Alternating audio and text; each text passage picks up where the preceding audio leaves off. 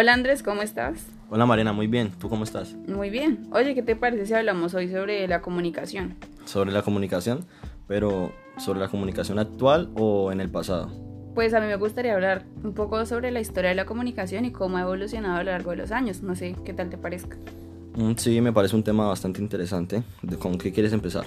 Pues a mí me gustaría como hablar sobre cómo se comunicaban antes los seres humanos, ¿no? Como los seres primitivos. A mí realmente es un tema que me causa inquietud.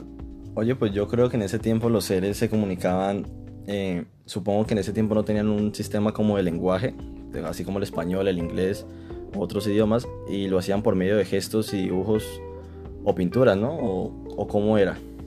Sí, la verdad, su lenguaje, entre comillas, era más que todo gestos y articulaciones. También se valían mucho del oído, porque utilizaban tambores o, digamos, instrumentos utilizados en esa época y la vista.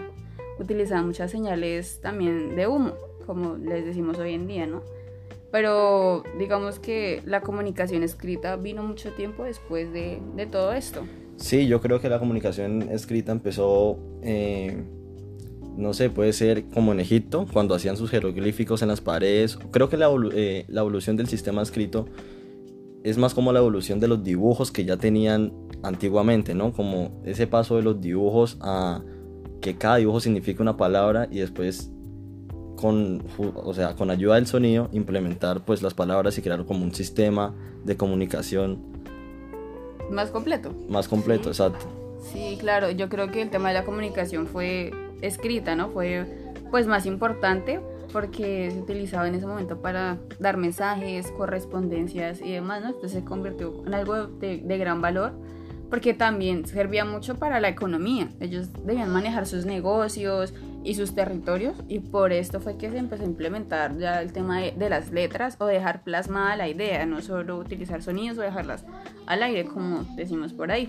Claro, de hecho antiguamente creo que las personas que estudiaban sobre esto y que tenían un conocimiento más completo de la comunicación, o por así decirlo, que la dominaban, eran muy necesarios en la época, ¿no? Ya que, eh, por ejemplo, eran los que firmaban los acuerdos, los que podían leer los acuerdos al rey, eh, y hasta hoy en día, por ejemplo, cuando habla el presidente de Estados Unidos con el presidente de Rusia, siempre lleva una persona que es la que traduce el idioma y le da la explicación a los presidentes, ¿sí? Las cuales son bastante necesarias. Sí, claro. Además que este tema fue importante para, ¿para qué? Para poder comunicarse con lugares que estuvieran lejanos, ¿sí? Que no fueran Claro. cercanos a, a, a su territorio. Bueno, y aquí ya digamos que saltándonos algunos años, empezamos a hablar sobre la invención de la imprenta. de la imprenta.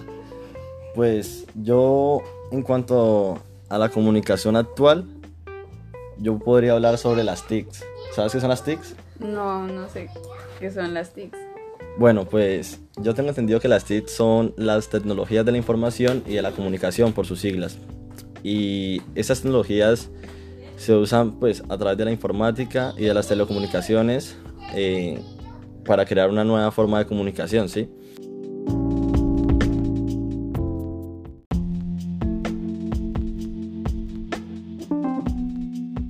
O sea, las TICs lograron combinar las tecnologías de la comunicación, por eso la T y la C, eh, las cuales están compuestas por la radio, no sé, la telefonía y la televisión.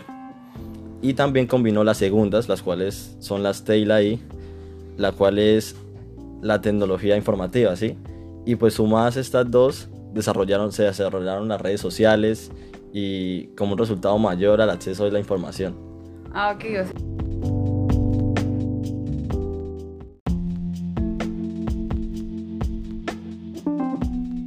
sea, que las TICs es realmente el uso informático en la, en la comunicación. Sí, claro, la CIT fue como reunir todo lo que ya tenían y hacer un solo sistema súper completo y a nivel actual, ¿no? Aprovechando las redes sociales como Facebook, Instagram, entre otras. Y creo que, que realmente si nos remontamos, por ejemplo, al, al año 1854, esto no lo creían como algo posible.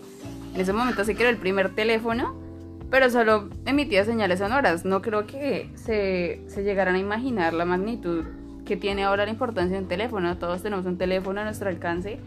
Y hablando pues también de todo esto, ¿no?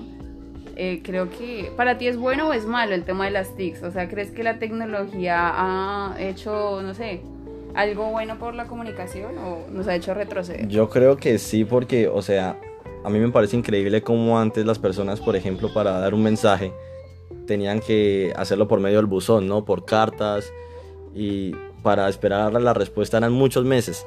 Y ahora que se puede hacer de forma instantánea, tú hablar con personas en otro país al mismo tiempo, instantáneamente, me parece, o sea, me parece eso evolución.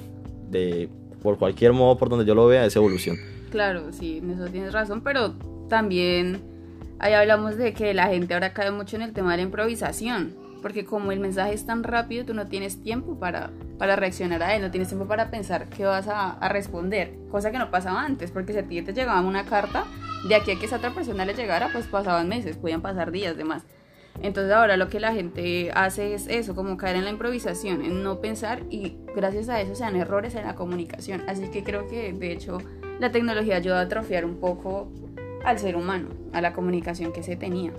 Sí, también creo que tienes razón porque hasta a mí me ha pasado que a veces eh, me llega un mensaje tan rápido y, y, es ahora como ese afán de responder rápido, ¿no? Como para no hacer esperar a la persona 5 minutos, 10 minutos. De hecho, hasta en las relaciones hoy en día, por eso son las peleas, ¿no? Porque, ah, que no me contestaste rápido, entonces porque estabas haciendo otra cosa. Entonces, también hay muchos puntos malos por ese lado, pero a nivel general creo que tiene más puntos buenos que, que malos. Que malos, claro. Pero también, de hecho, ha habido como muchas investigaciones de, de revistas que se dedican a, a la comunicación y decían algo que es totalmente real y es que nuestro lenguaje se ha visto totalmente transformado y se ha convertido en una mutación porque la gente ahora solo balbucea, como que todo no lo dice como es, sino de una forma más sencilla, que se pueda escribir más fácil y se han perdido, ejemplo, en los temas de la ortografía, de pronunciación, tildes y cosas que realmente eran importantes antes, ejemplo, cuando se utilizaba la máquina de escribir, que si a alguien le quedaba una letra, pues todo se volvía a empezar. Ajá.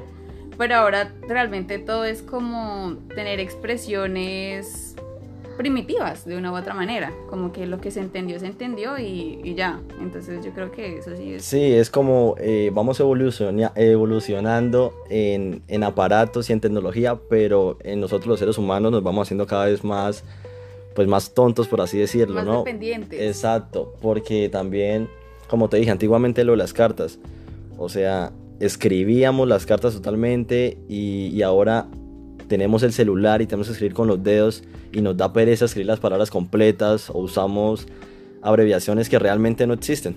Exacto. Yo y... creo que tenemos herramientas, pero no sabemos cómo usarlas. No tenemos la habilidad de usarlas correctamente. Exacto. Y creo que también esto es porque, o sea, la tecnología es, o sea, es para todo el mundo, ¿sí? Los niños claro. la usan, los bebés ya la usan, entonces cada uno pues va creando sus palabras hasta el punto que los demás tienen que también entender esas palabras y esas contracciones inventadas para comunicarse.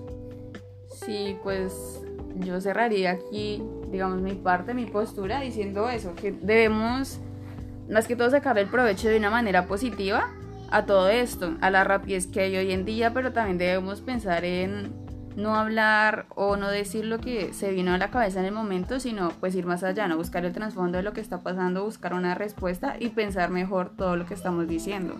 Sí, María, totalmente de acuerdo contigo. Creo que este fue, fue una gran idea hablar sobre este tema, me pareció muy interesante. Y, y nada, un placer estar aquí contigo. Igualmente.